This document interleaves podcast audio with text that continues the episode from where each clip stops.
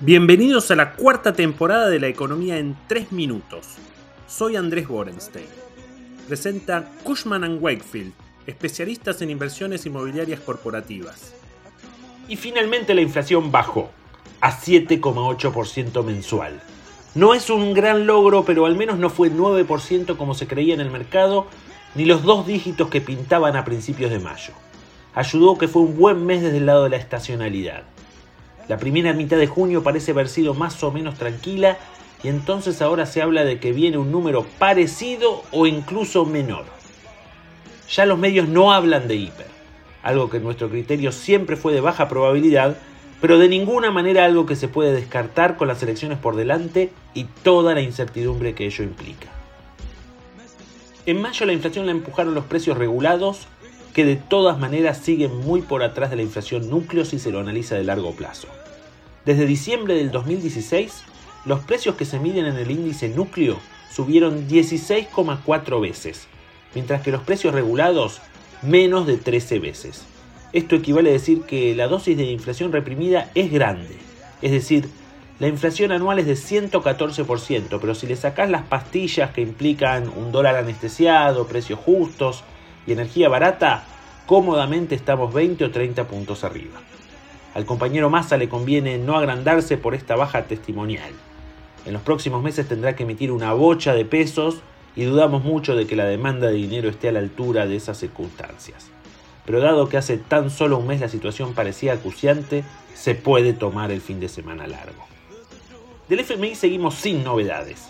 Lo ideal sería que la Argentina se deje de endeudar y empiece a cumplir las metas. Pero eso no va a pasar ni en los mejores sueños.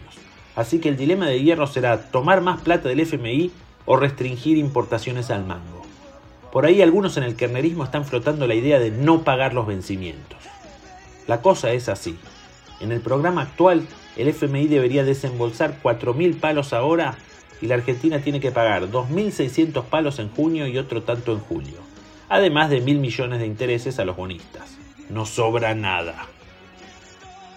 Lógicamente, en medio de todo este berenjenal están las candidaturas que conoceremos recién el próximo sábado. La única gran incógnita está en el oficialismo.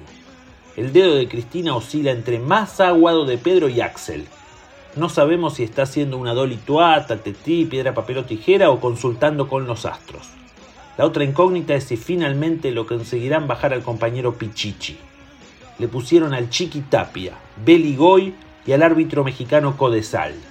Si consigue ganar el partido más que Motonauta será mago. Mientras tanto, la rosca en Juntos parece haber bajado los decibeles y Milei con sus aliados se debaten entre el pase de factura por las elecciones provinciales y el porno. Habrá que acostumbrarse a este circo en los próximos meses y luego ver cómo procesa el mercado los resultados de las pasos. ¿Serán tres tercios como dice la jefa espiritual? Si el peronismo sale tercero, ¿sube el mercado? No hay una respuesta fácil para esta pregunta.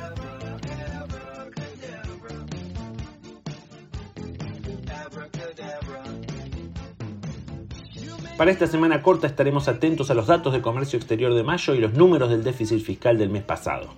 También salen los datos de desempleo y el PBI del primer trimestre que, si bien es historia vieja, siempre trae tela para cortar.